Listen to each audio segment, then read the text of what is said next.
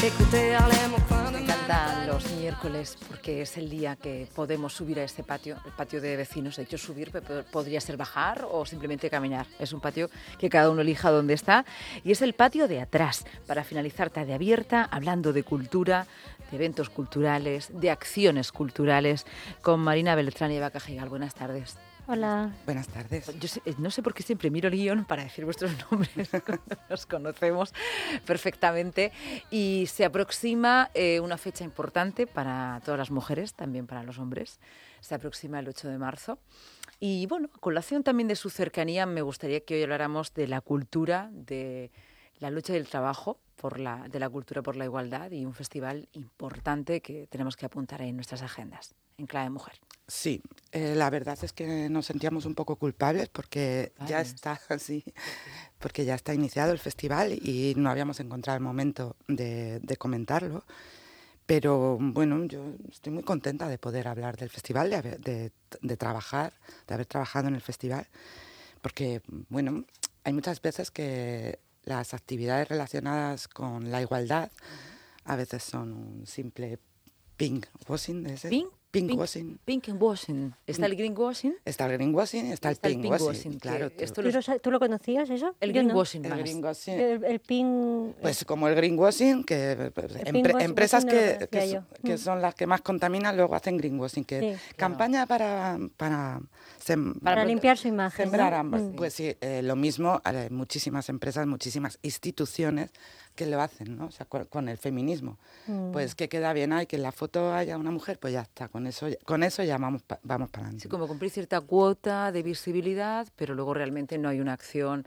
eh, Las- no, no hay una, no hay una transversalidad a la hora de, de pensar Bueno, en, la, en la igualdad. No está en el discurso. Claro, no, no se, la igualdad no se trata de manera transversal en todos los asuntos, ¿no? Entonces, bueno, me gusta en Clave Mujer porque es un festival no solo donde se muestra, eh, por ejemplo, lo estábamos comentando antes de entrar, ¿no? No solo se muestra... Comentadnos todo lo que comentéis antes de entrar. ¿eh? Bueno, pero, es que todo. comentamos muchas cosas porque entre semanas nos llamamos y comentamos muchos detalles y yo lo agradezco Lo mucho jugoso también. que es para la radio llegar algún día a conocer todo aquello que saben nuestros invitados antes de entrar.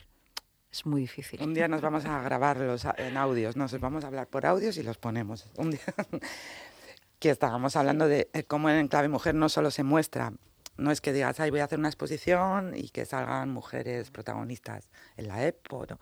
sino que se ha buscado que, por ejemplo, en teatro, que sean directoras de teatro. No solo que actrices, sino que la dirección sea también de mujeres. Que la parte más visible no tiene por qué ser la mujer, que no sea la- solamente la parte visible, sino todo el proceso. Claro, o sea, se- realmente se intenta visibilizar el trabajo de las mujeres en todos los ámbitos, no solo como... De hecho, la, la imagen la ha hecho una mujer. Eh, hemos intentado que la ha hecho Susana López, Sí. que es una videoartista, ah, no, una artista sonora bastante relevante de nuestra región. Mm. Y sí, en todo el proceso han participado mujeres.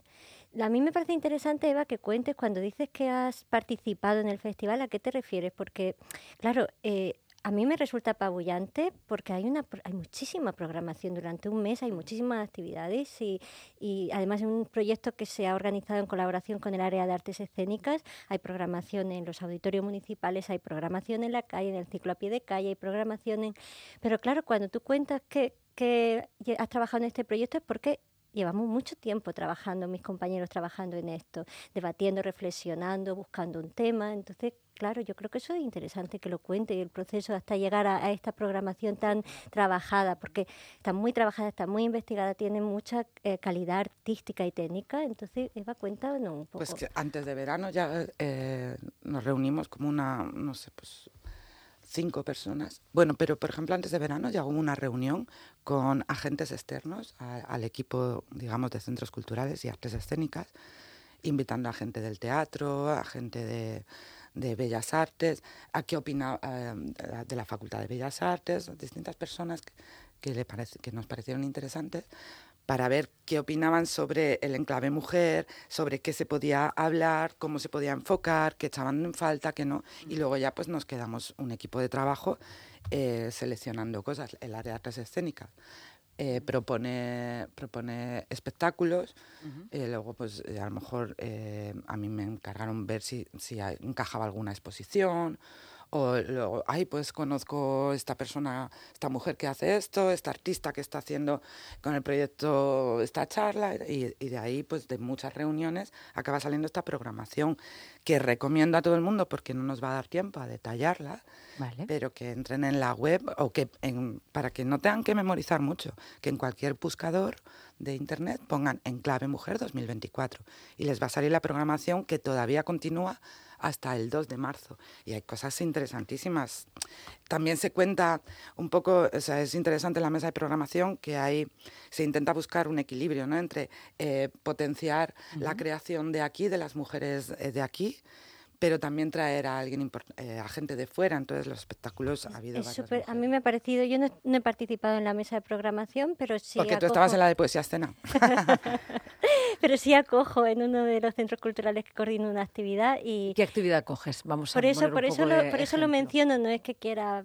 Hablar de mí, quiero hablar de, de la, de, la, de, lo interes- de lo versátil, de lo, del amplio abanico que ofrece el festival, porque yo acojo un taller de cerámica en el que participan las mujeres, que de esto hemos hablado mucho, ¿no? como en centros culturales nos gusta mucho trabajar allí porque fomenta la participación en la vida cultural, el hacer. Entonces, hay dos centros, hay una ceramista que lleva años trabajando con centros culturales, se llama, se llama Marta García, es trabajadora social y ceramista.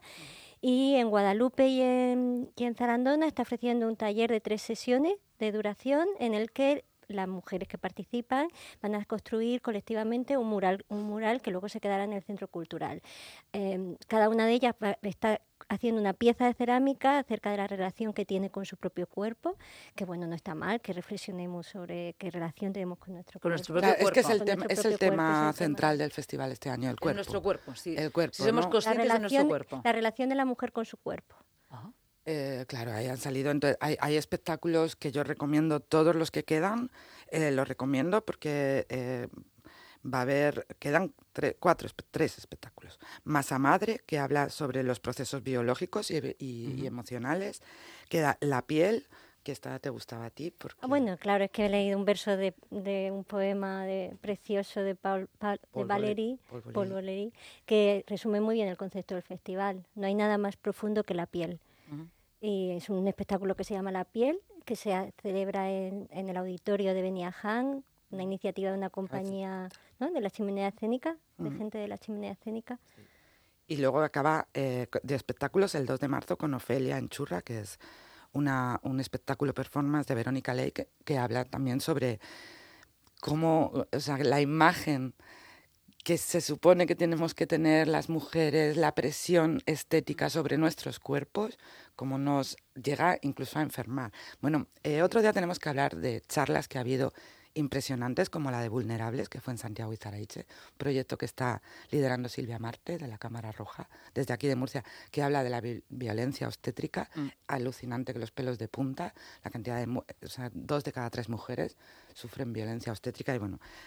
eh, eh, eh, es una charla impresionante que otro día es- podemos ampliar. Y también las, las charlas sobre salud mental. Hay una charla sobre eh, y- salud mental, cuerpo y salud mental, o sea, cómo ven su cuerpo las personas que tienen alguna enfermedad mental, cómo se relacionan con su cuerpo, cómo el resto de la sociedad vemos ese cuerpo, entonces esa también va a estar muy, muy interesante.